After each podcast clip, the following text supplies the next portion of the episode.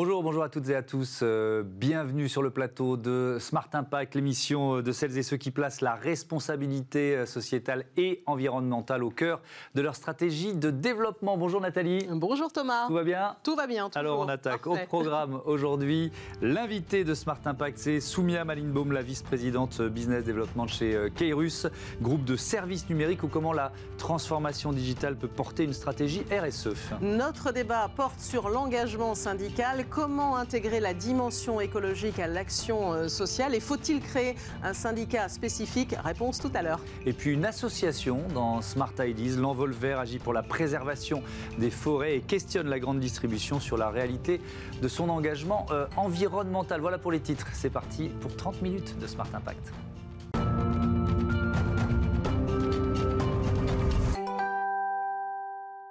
Bonjour Soumia Malinbaum, bienvenue. Bonjour. Vous êtes euh, donc vice-présidente de Keirus. Votre métier, c'est la transformation numérique, l'utilisation des data, c'est ça pour être précis?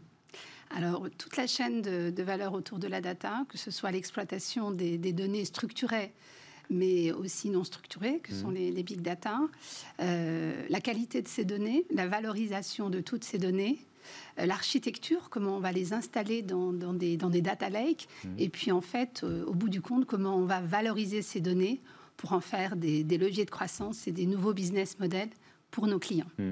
Kerus, c'est plus de 3000 collaborateurs, 3200 pour être précis. Euh, vous êtes présent dans 20 pays, 24 ans d'expérience, 30 nationalités et un chiffre d'affaires de 286,7 millions d'euros en 2019. Qui sont vos clients, tiens, si vous deviez citer quelques-uns de vos clients principaux? Nos clients sont, évidemment les grands comptes, euh, le, CAC 40, hein, mmh. c'est globalement un peu les, clients de, beaucoup d'entreprises de, services numériques, mais ce sont aussi les, les gros ETI et puis, euh, et puis les PME de plus en plus. Mais globalement, les grands projets de transformation et, finalement la prise de conscience de, ce que représentait la donnée dans les organisations mmh. est, beaucoup plus prise en charge, prise en charge pardon, par, les, euh, par les grandes entreprises. Et nous travaillons à la fois dans le secteur de l'industrie, euh, de, l'énergie et des, utilities, et puis... Euh, bien sûr, les grands consommateurs que sont la banque et l'assurance, hein, mmh. qui sont maintenant devenus des, des fintech. Enfin, je veux dire, le, numérique est partout. Mm. Donc, j'ai envie de vous dire, partout. Dans toutes les boîtes, dans tous les secteurs. dans, toutes les, dans tous les secteurs.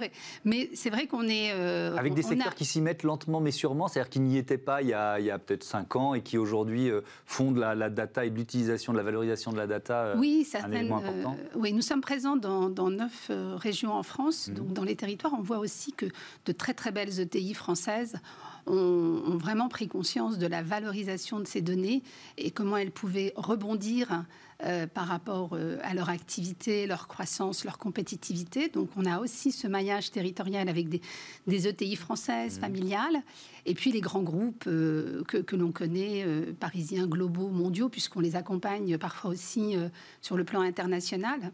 Donc de euh, multiples clients, hein, vous l'avez dit. On est là aussi pour parler de RSE. Alors Absolument. vous les accompagnez évidemment pour être plus performants, pour être plus rentables. Mais quelle place euh, tient euh, la RSE Est-ce qu'elle devient de plus en plus centrale? Est-ce que c'est des questions qu'on vous pose par rapport à la gestion des datas? Alors, effectivement, la RSE, bon, chez Kerus, j'ai envie de dire, c'est notre ADN, parce qu'effectivement, depuis depuis la, création et on va dire depuis plus de 15 ans, il y a eu une accélération autour de, de l'enjeu, le, pilier social. Parce que mhm. la RSE a ces trois piliers, social, sociétal, environnemental.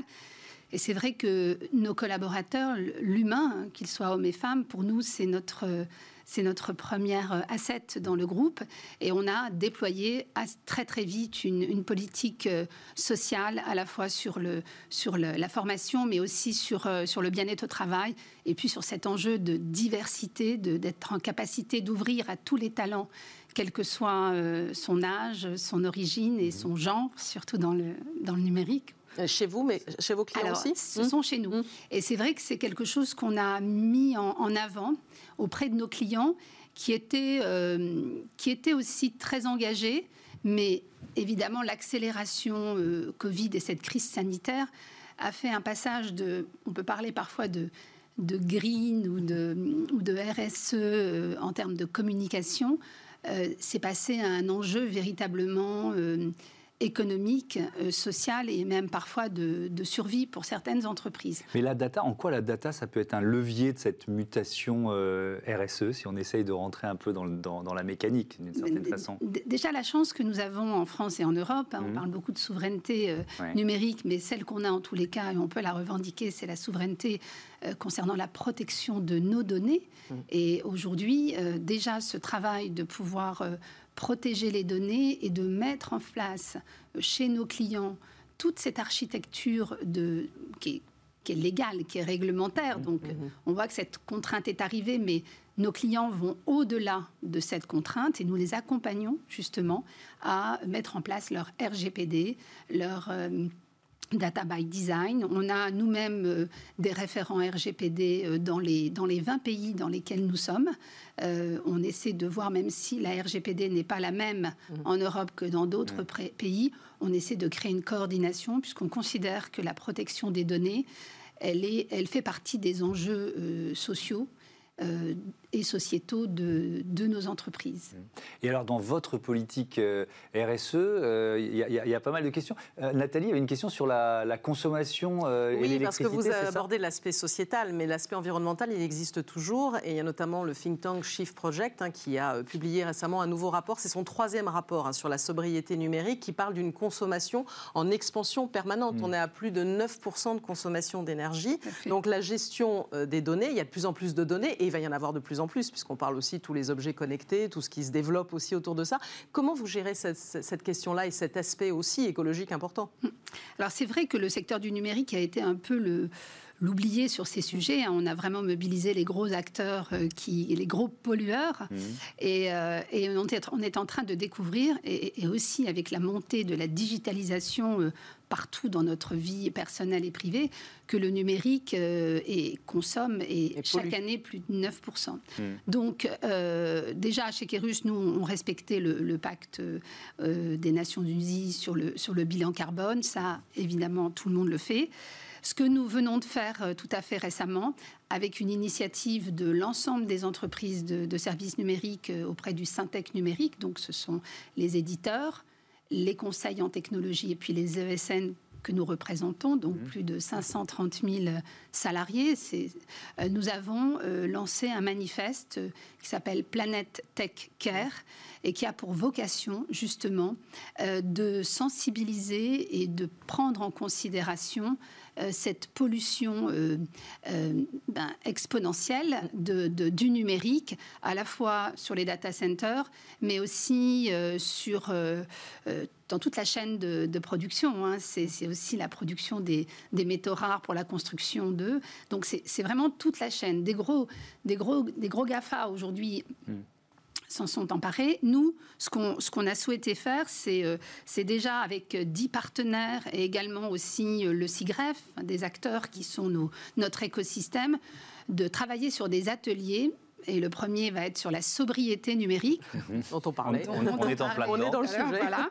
Ça et passe par quoi? Ça passe par des solutions techniques, technologiques pour trouver, euh, pour, pour un peu moins consommer ou pour utiliser peut-être l'énergie produite par les data centers et la, et la redistribuer parce Absolument, que un système de, de, de, recyclage. On va s'inspirer aussi d'autres secteurs qui sont peut-être euh, plus en avance que mhm. le nôtre.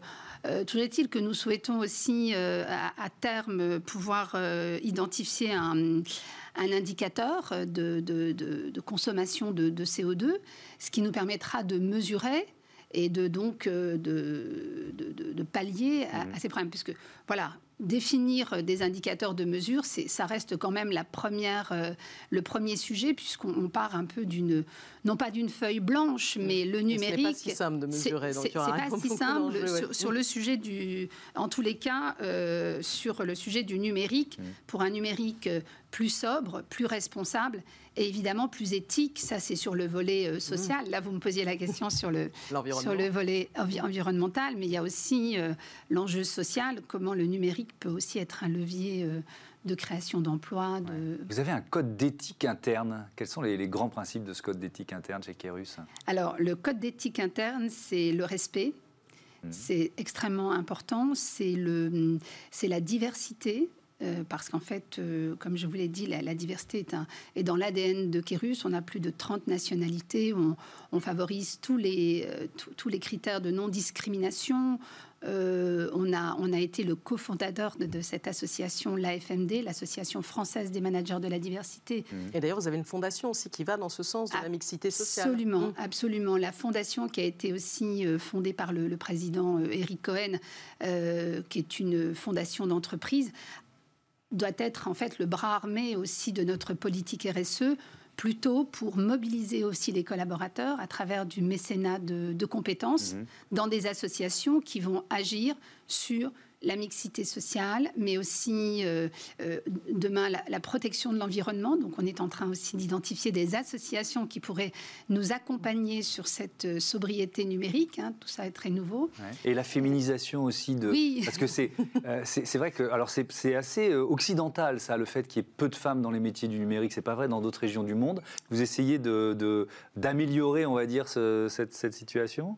Ah, il y a, plus de femmes qui travaillent dans le numérique Il y a d'autres régions dans le monde où les... il y a plus de 27% de femmes dans le numérique. Mais oui. Ah, oui. Non? Ah, je ne sais pas. Ah bah, vous connaissez ça mieux que moi. C'est ce que nous avait dit un de nos invités, euh, notamment euh, du côté de l'Inde, dans, dans, dans, dans, cette partie du monde. C'est des métiers qui sont plus mixtes qu'en Occident. Mais bon. Possible. En tous les cas, dans les pays occidentaux, y compris euh, les États-Unis, on va dire l'Europe élargie, aujourd'hui, il n'y a que 27% de, femmes dans les métiers du numérique et c'est une, tendance décroissante, mmh. puisque depuis 10 ans, euh, dans le métier de la data, il n'y a que 15% de, femmes dans le, et à peine 5% dans l'IA. Donc mmh. on voit bien, à la fois ce sont des métiers nouveaux, à la fois dès le début, euh, c'est ce que nous faisons chez, chez Kerus, c'est de prendre à bras le corps le sujet de la mixité à travers nos métiers, mmh. qui sont les métiers finalement les plus inaccessibles aux femmes. Euh, en, allant euh, justement avec euh, la formation Femmes à numérique qui œuvre aussi. Donc nous sommes plusieurs. L'intérêt aussi, je pense, dans ces actions, c'est de travailler en collectif. Puisqu'en fait, on échange beaucoup de bonnes pratiques. Mhm.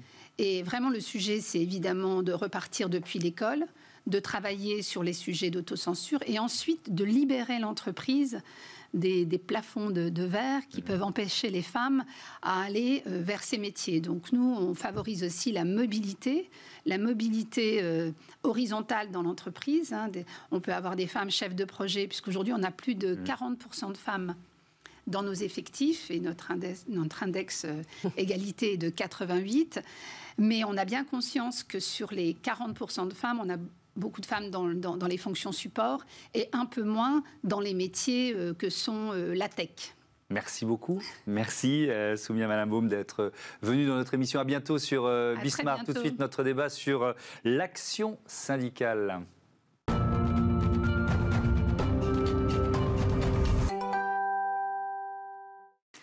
Comment intégrer la dimension écologique à l'action syndicale C'est le thème du débat du jour. Nous recevons en plateau Maxime Blondeau. Bonjour. Bonjour. Bonjour bienvenue. Vous êtes le fondateur et porte-parole du Printemps écologique. Ça, c'est un mouvement lancé en début d'année. Puis quelques mois plus tard, vous avez lancé un éco-syndicat. Vous allez nous en dire évidemment un peu plus. Et puis nous sommes en visioconférence avec Philippe Portier. Bonjour. Bonjour. Vous êtes secrétaire national CFDT, responsable de l'ESS. Je vais commencer par vous.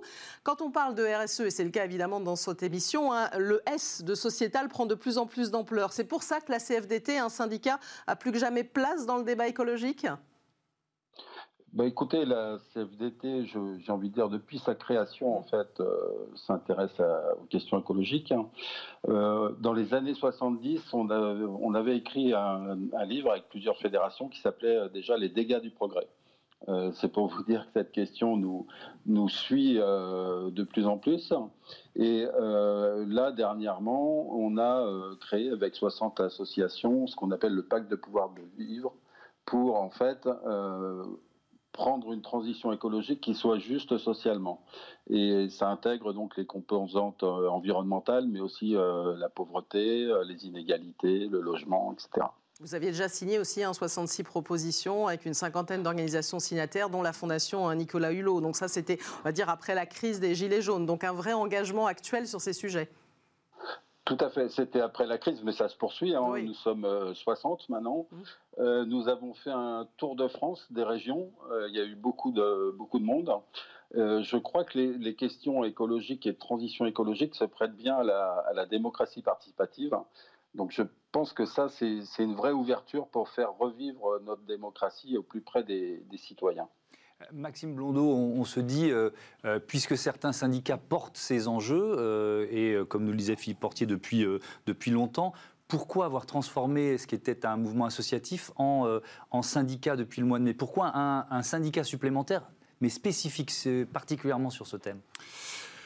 Alors, la première raison, c'est que nous voulons répondre à une aspiration. Aujourd'hui, 70% des Français, 70% des salariés plus précisément, veulent en faire plus pour la transition écologique dans leur entreprise et n'y parviennent pas. C'est donc qu'aujourd'hui, l'aspiration ne rencontre pas les mécanismes de représentation et les mécanismes d'action les syndicats, dont la CFDT, euh, les, autres, disposent du monopole des accords collectifs, le monopole des négociations collectives. Mhm. C'est-à-dire qu'une association, une ONG, un collectif de salariés ne peut pas, à l'intérieur de son organisation, signer un accord contraignant.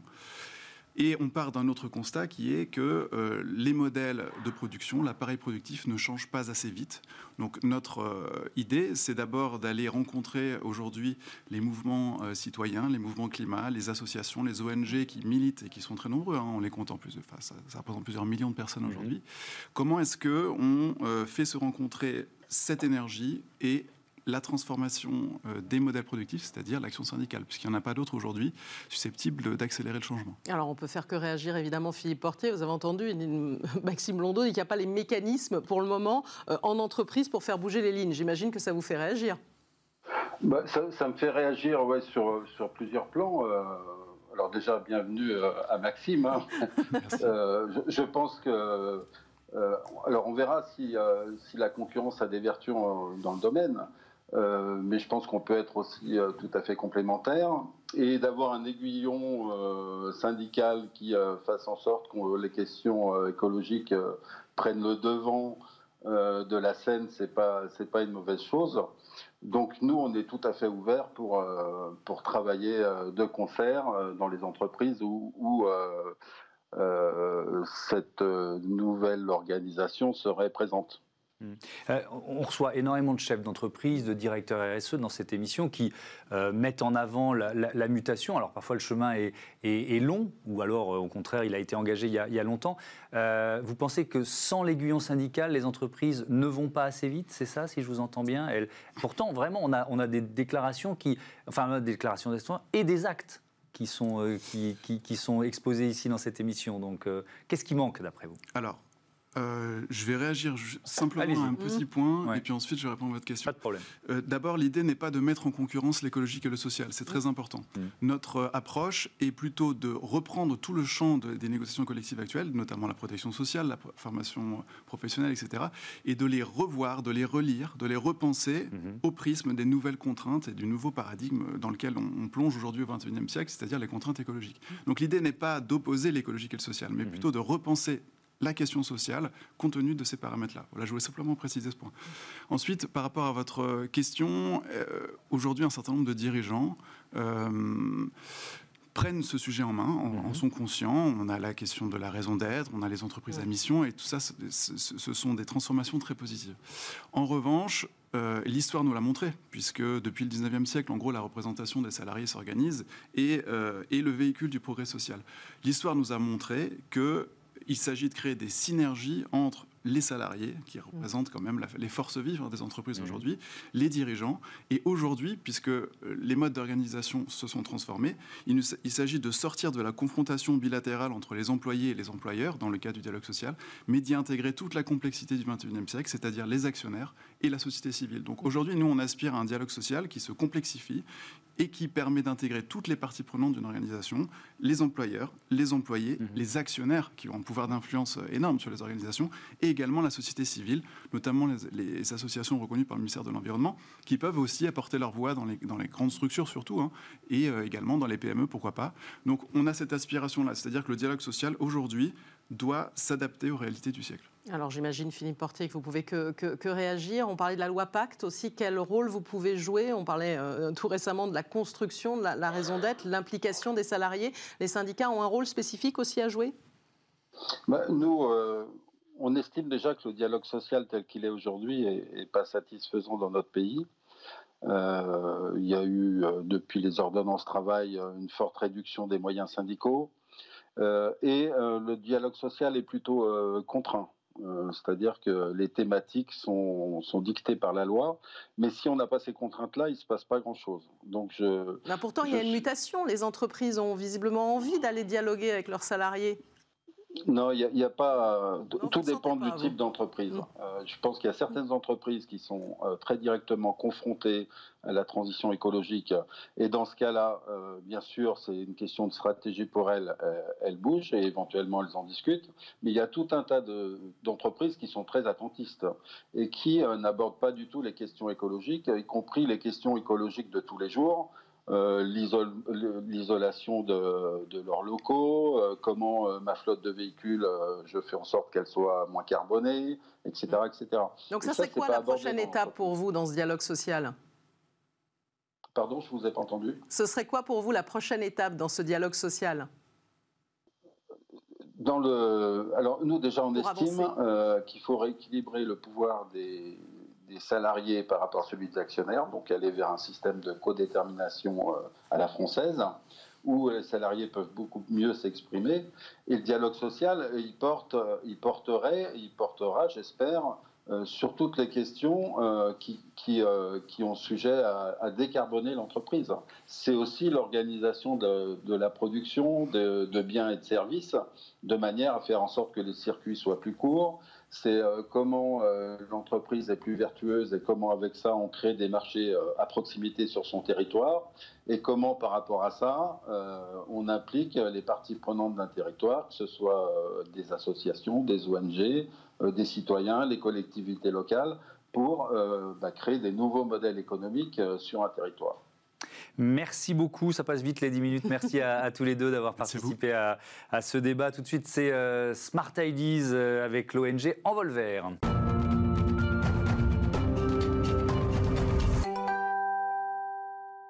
Une association aujourd'hui dans Smart Ideas, une ONG Envolver. Bonjour Elie Fabrichon. Bonjour. Bienvenue, vous êtes chargé de mission en empreinte forêt euh, chez Envolver. Euh, je dois dire à nos téléspectateurs qu'on a essayé de monter un débat euh, sur le thème de la déforestation entre vous et des représentants de la grande distribution. Bon, ça n'a pas été possible, mais on va quand même aborder la, thématique. D'abord, peut-être poser le décor. Votre combat, l'un de vos combats les plus urgents, c'est ça, c'est la déforestation aujourd'hui. Oui, en effet. Donc l'association Envolver, c'est une association qui a été créée en 2011 et qui vise à préserver euh, les forêts dans le monde et la biodiversité. Mhm. On travaille principalement en Amérique du Sud, en Colombie et Pérou, et aussi en France. Donc on a deux axes de travail, on va dire, principalement la mise en place de projets de terrain avec les populations locales, sur des alternatives, notamment euh, l'agroforesterie. Et on a aussi une partie euh, sensibilisation et plaidoyer, avec notamment la mesure de l'impact de nos consommations en tant que Français sur les forêts dans le monde, mhm. et du plaidoyer sur l'impact des entreprises françaises à l'étranger, sur les forêts la situation globale, hein, mondiale, on ne parle pas que de la France évidemment, mhm. la parce qu'en France je crois qu'il y a plutôt plus de forêts qu'il y a quelques décennies, ça vous pourrez me, confirmer ou pas, mais au niveau mondial, ça s'aggrave la situation? Euh, Au niveau mondial, on va dire que la déforestation continue à un rythme alarmant. Est-ce que euh, l'Amazonie est à, point de, un point de non-retour? C'est ce qu'on commence à dire. Oui, alors parce que là, en l'espace d'un an, ça s'est accéléré à une, vitesse grand V. Hein. Oui, mm. donc en 2019, il y a eu 10 000 km qui ont été détruits dans l'Amazonie brésilienne, et c'est le plus haut taux depuis 2008, euh, mm. je crois. Et euh, oui, en effet, donc il y a des études qui montrent qu'il y aurait un point de basculement, un point de non-retour qui serait presque atteint. Donc il se situe entre 20 et 25% et donc voilà, si on atteint ce, seuil-là, ça serait irréversible, c'est-à-dire qu'on s'approcherait d'une savanisation de l'Amazonie, donc un changement vraiment complet de l'écosystème avec tous les, les impacts que ça aurait sur la biodiversité notamment. Alors, vous questionnez euh, certains groupes de grande distribution sur euh, leur engagement environnemental et notamment leur, leur rôle dans la déforestation. Pourquoi? Alors, euh, nous, on s'est intéressé au, plus gros facteur de déforestation, on va dire, en Amérique du Sud et notamment au Brésil et en Colombie, qui est l'élevage bovin. Mm qui est responsable, selon les chiffres, entre 60 et 80 on va dire, de la déforestation dans, ce, dans ces régions-là. Et il faut savoir que c'est principalement consommé localement. La viande mhm. produite est principalement consommée localement, mais elle est distribuée via des marques euh, qui sont des entreprises françaises. Donc il y a le groupe Casino, il y a le groupe Carrefour, qui représentent des parts importantes euh, du marché de la distribution dans ces pays-là. Donc le groupe Casino notamment est leader de la distribution en Colombie avec environ 47% des parts de marché. Mmh. Et en Colombie, il est numéro 1, au Brésil, pardon, il est numéro 1 avec 15% des parts de marché.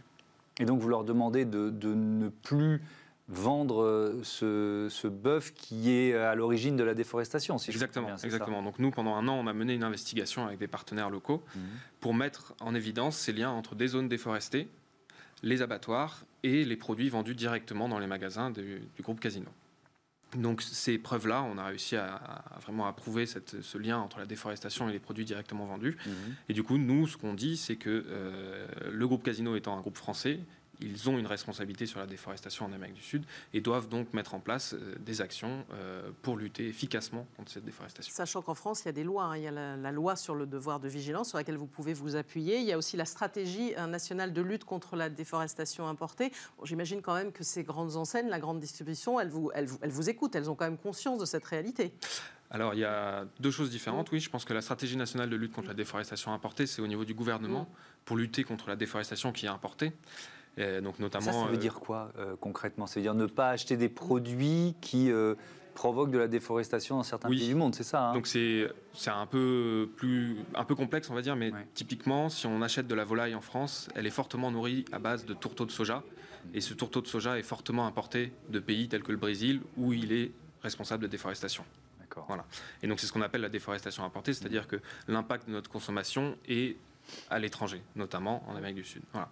Donc ça, c'est euh, ce sur quoi se travaille la stratégie nationale de lutte contre la mm. déforestation importée.